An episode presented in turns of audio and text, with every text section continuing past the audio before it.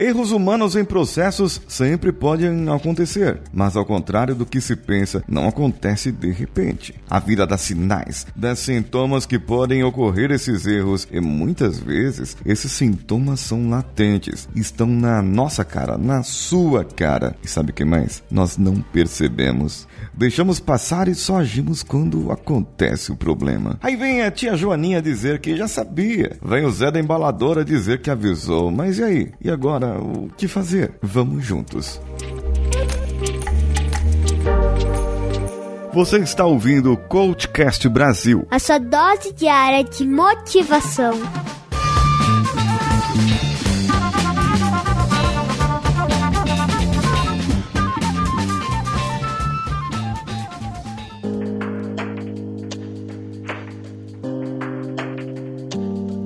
Esse é o episódio da Engenharia da Mente. Eu quero falar aqui para você sobre erros humanos. Erros que podem acontecer em qualquer lugar. Pode acontecer na sua empresa, no seu trabalho, na sua casa. Eles podem acontecer porque você está estressado, porque você está com uma carga maior de trabalho ou porque você está de pé durante muito tempo. Porque você sofreu alguma coisa, porque passou por um revés da vida e acaba que a vida não foi honesta com você da maneira como você mereceria. E você precisa mudar, precisa fazer de um novo jeito, de uma nova maneira. Sabe, sintomas, os sintomas latentes são quando você está sob pressão realmente. Temos que ficar atentos e trabalhar a nossa mente, o nosso emocional, para que nós possamos continuar fazendo a coisa certa. Você precisa eliminar as possibilidades de erro, mas mesmo assim, se houver essa possibilidade de eu errar no meu processo, na minha vida, eu vou errar. Ah, olha só o que eu vou dizer para você. Veja bem, você está trabalhando naquela planilha de Excel e ali tem vários dados e vai analisando linha por linha,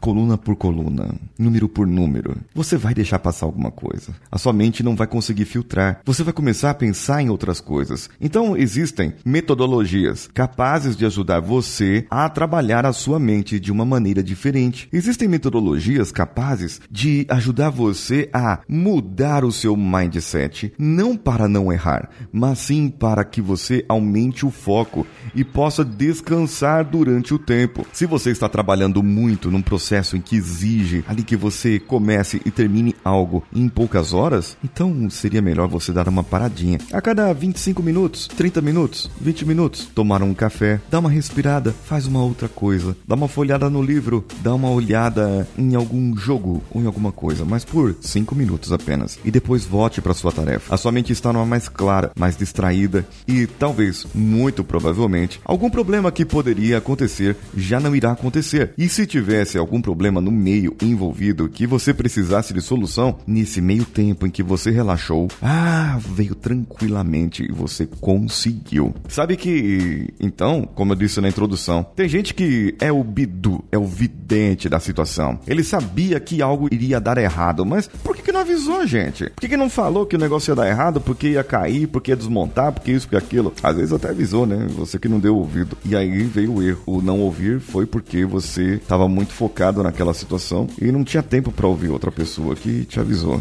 Então, nesse caso, é melhor você prestar atenção, prestar atenção nas outras pessoas, no que elas dizem, no que elas falam. E aí você pode saber, peraí, aquela pessoa pode estar com a razão. Pode acontecer o problema aqui e eu vou lá e corrijo o problema. Mas eu não quero corrigir o problema, eu quero evitar que ele aconteça. Em um relacionamento é a mesma coisa, viu? Não, não vá dizer que é diferente, não. Em um relacionamento, as duas pessoas começam se amando, falando, jurando eterno amor. Só que você precisa alimentar aquele amor, aguar a plantinha do amor que ela cresça, para que ela sobreviva. Em determinados momentos, o homem ou a mulher começam a dar certas mancadinhas, e essas mancadinhas vão trazendo insatisfação para outra pessoa. Ou mesmo aquele defeito que era bonitinho quando estava namorando na paixão se tornava algo que eu vou mudar essa pessoa. Mas não, não mudou, a pessoa não mudou e você tem que conviver com isso e ficou insustentável a toalha molhada na cama. Ficou insustentável o ronco, o peido, a porta aberta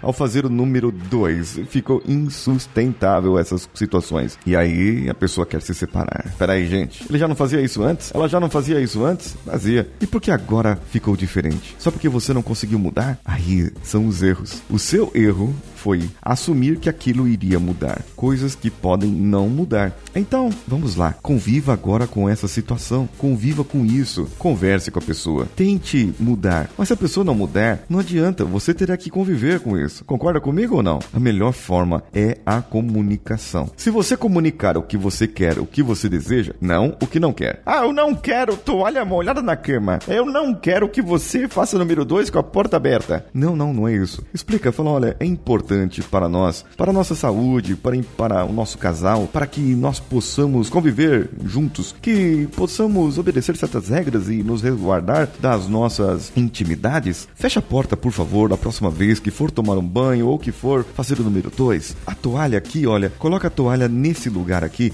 que fica muito melhor. Eu tenho certeza que você, como uma pessoa inteligente, sábia, bonita, linda, vai saber colocar a toalha no lugar certo. Informe positivamente o que você você quer. Assim, você evita erros. E você evita também os sintomas dos erros. Quer saber mais sobre erros? Entre em contato comigo no arroba paulinhosiqueira.oficial lá no meu Instagram. Paulinho Siqueira, que sou eu. Um abraço a todos e vamos juntos.